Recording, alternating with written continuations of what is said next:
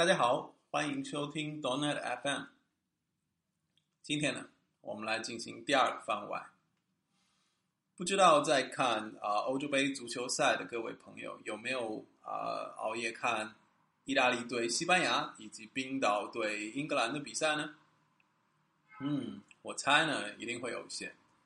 不过更重要的啊，对于 Donet 平台开发者来说，实际上是今天凌晨在 Red Hat 啊 Dev Nation 这样一个技术大会的呃主题演讲中，Scott Hanselman 先生上台啊，正式的宣布了 Donet Core 1.0 RTM 版本的发布。为什么这个平台这么重要呢？嗯，到底什么才是 Donet Core 啊这个新平台呢？今天的番外呢，就让我们来共同捋一捋啊这个东西的历史。早在二零一三年的十一月，我是前往啊他们的总部 Redmond 参加 MVP 峰会。在这次峰会中啊，微软和自己的 MVP 分享了很多尚未公开的新技术、新产品。而当我们啊 ASP.NET IIS 方向的 MVP 已经听完了几乎所有的课程啊，准备着打包，第二天就飞回国内的时候，发生了一件非常有趣的事情。最后的一个 session，微软的工程师啊，当时是 David Fowler 和 Damian Edwards 两位 ASP.NET 产品组的啊开发组的大牛，在台上给我们打开了啊他们桌面上的这个命令提示符。敲下了几个命令，演示了一个刚刚他们说才啊一个多星开发了一个多星期的新项，呃代号就叫做 K 啊，跑的命令呢就是 K 和 KVM，嗯，为什么会叫 KVM 呢？大家有没有想到 Java 那边的虚拟机叫 JVM？嗯，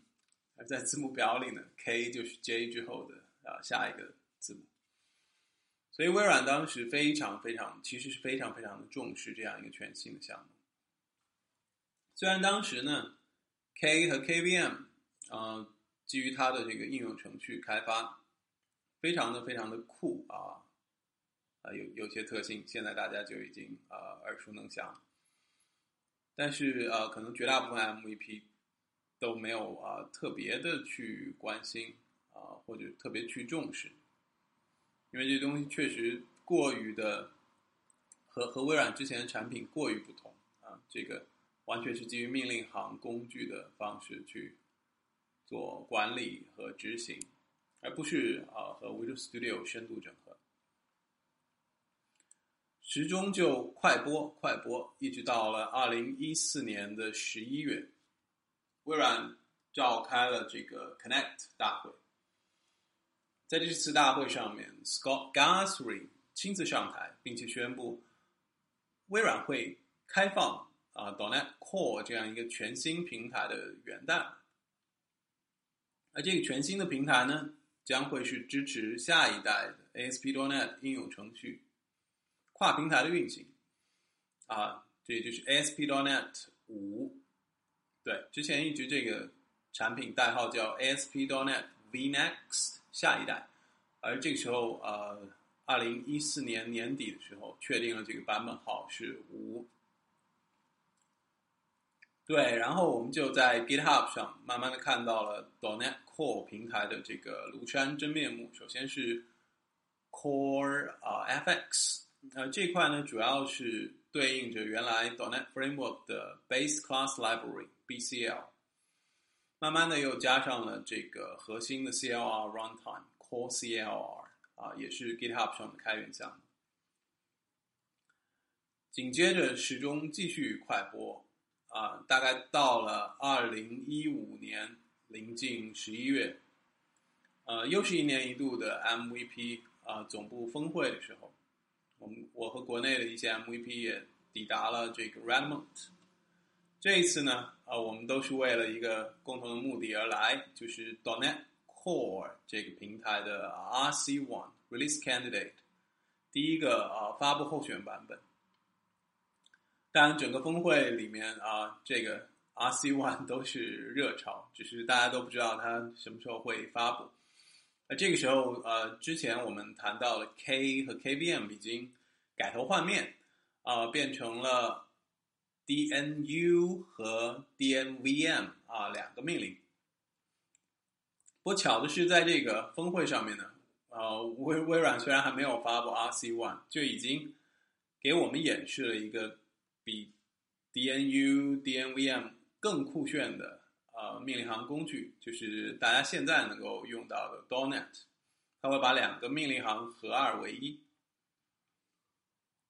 嗯，不过那个时候我们就知道，呃，微软的这个路线图啊。，Dotnet 这个命令呢，不会出现在 RC One 里面，而是会在 RC Two 啊第二个发布候选版里面才会才会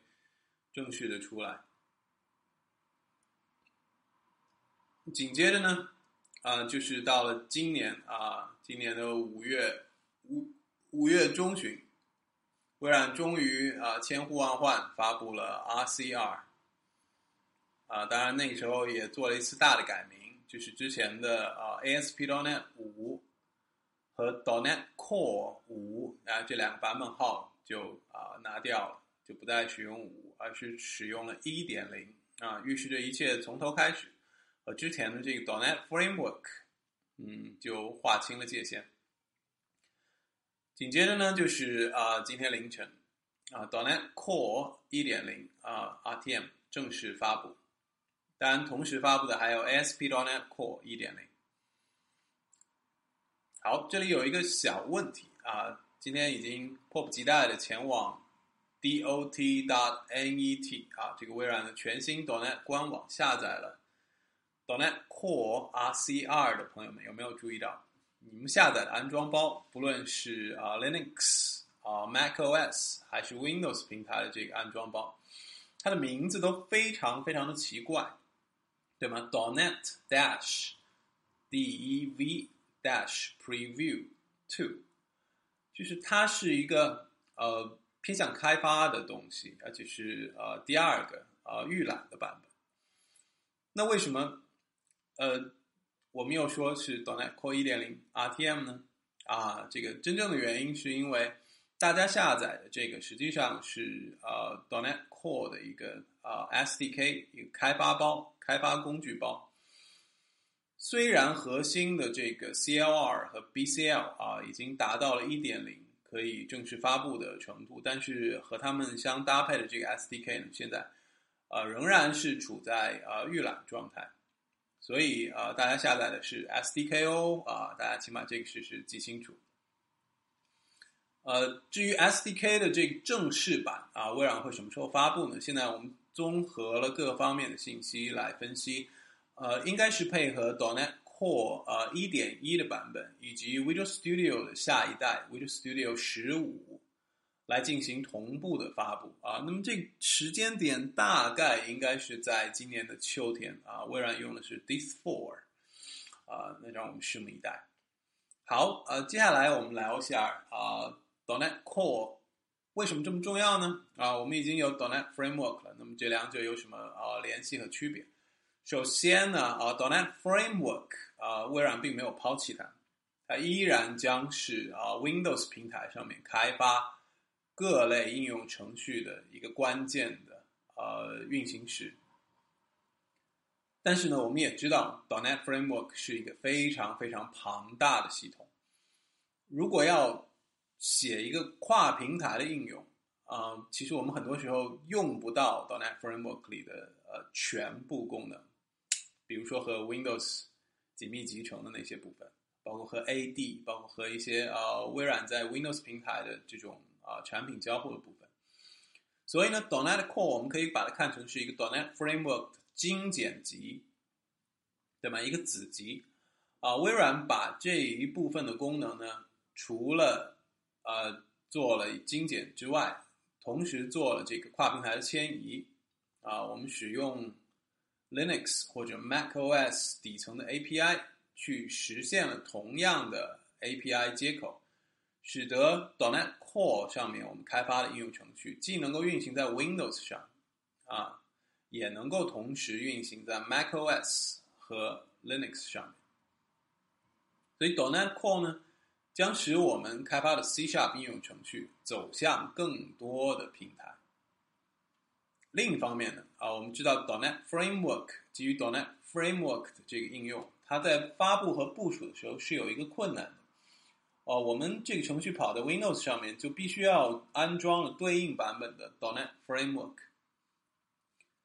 啊，为这其实是一个很大很大的呃痛点。痛点在哪里呢？我们都记得 Donet Framework 三点零、三点五啊，包括后面的四点五、四点六，它的安装包其实是都是比较大啊。我们做一个自己应用程序的安装包，可能应用程序本身还没有同时打包了这个 Donet Framework 这个安装部分来的来的大。那么这其实是非常非常不方便的。呃，有没有一种可能，就是呃，我们开发了用 CSharp 写了一个应用？然后拿到一个甚至还没有安装 .NET Framework 机器上，它就能够直接跑起来呢？这个问题啊，其实在之前的十几年中反复的被啊开发者提到。嗯，所以呢，微软也听取了各方面的意见，加上现在技术也比较成熟啊，那么在 .NET Core 里面，微软是真正的去解决了这个问题。我们如果用 C# Sharp 写一个 .NET Core 的应用程序，那么在最后啊发布的时候。呃，这个发布工具会把 .NET Core 的呃 CLR 啊 BCL 啊和我们的应用程序打包在一起，使得它能够在一个没有安装过 .NET Framework 或者 dnet Core SDK 的机器上直接的跑起来。那这就有点像用直接用 C 加加来来做一个应用的开发。所以呢 dnet Core 在这一方面带来了呃极大的便利性。只不过呢，因为呃现在还是 dnet Core 1.0 RTM 啊，我们会发现这个发布向导生成的这个文件夹其实还是蛮大的。除了我们的应用程序，还有完整的 CLR，我们呃引用的对应的 BCL 的 NuGet 包。呃，实际上在未来呢，微软将呃完善自己的 .dotnet native 啊这样一个呃全新的运行模式。当 .NET Native 和 .NET Core 两者合二为一的时候，我们最终发布的应用程序就是一个独立可执行的呃二进制文件，你就没有这么多零散的部件。而且在打包的过程中呢，呃，我们没有使用到的 BCL 里面的这种类型定义、函数定义，都会被 read 掉啊，都会被砍掉，这样能够生成一个最优化、最小的二进制文件。这就是一个非常非常理想的呃程序部署的方式，也是大家期待已久的。但除了上面讲的这两点啊 dnet Core 和 dnet Framework 的区别之外呢，还有一点就是 dnet Core 上面的这个 BCL 是一个完全重新定义的 BCL 啊，这边的代码除了可以运行在啊 dnet Core 上面。同样，我们也可以把这份代码用在 Xamarin 平台的产品开发，或者啊传统的 dnet Framework 产品开发上面。我们看一下 dnet Core 啊 BCL 的这个路线图，可以发现，它除了封装了之前 dnet Framework 常用或者呃适合跨跨平台的这种函数库之外，微软还会在未来加入非常非常多的新的内容，比如说呃压缩算法，当前只有 Zip 和 gzip。呃，而未来呢，呃，Seven Zip 包括一些其他的呃压缩算法都会都会引入啊，包括呃很多其他的这些呃网络站，哎，这些微软都会慢慢的把它们加入到呃 .NET Core BCL 的这个家族里面。好，一共呢给大家聊了这么多啊，不是特别特别的全面，只希望是抛砖引玉，让大家能够理解啊微软发布 dnet Core 的这个用心良苦。如果你是一个 hardcore developer 啊，非常非常呃有热情和钻研精神的程序员，呃，欢迎大家直接下载 dnet Core 1.0 RTM 啊，现在就玩起来。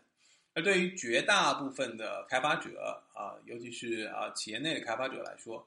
呃。大家不妨等待一下啊，等待 Visual Studio 下一版正式发布啊。很多我们现在在预览版里面使用的时候遇到的小问题啊，到时候微软都会一一解决。而且那个时候，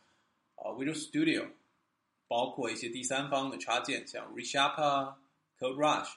相信都应该会啊带来对 .NET Core 更加全面的支持。好，那这一期番外就到这里。感谢大家收听，再见。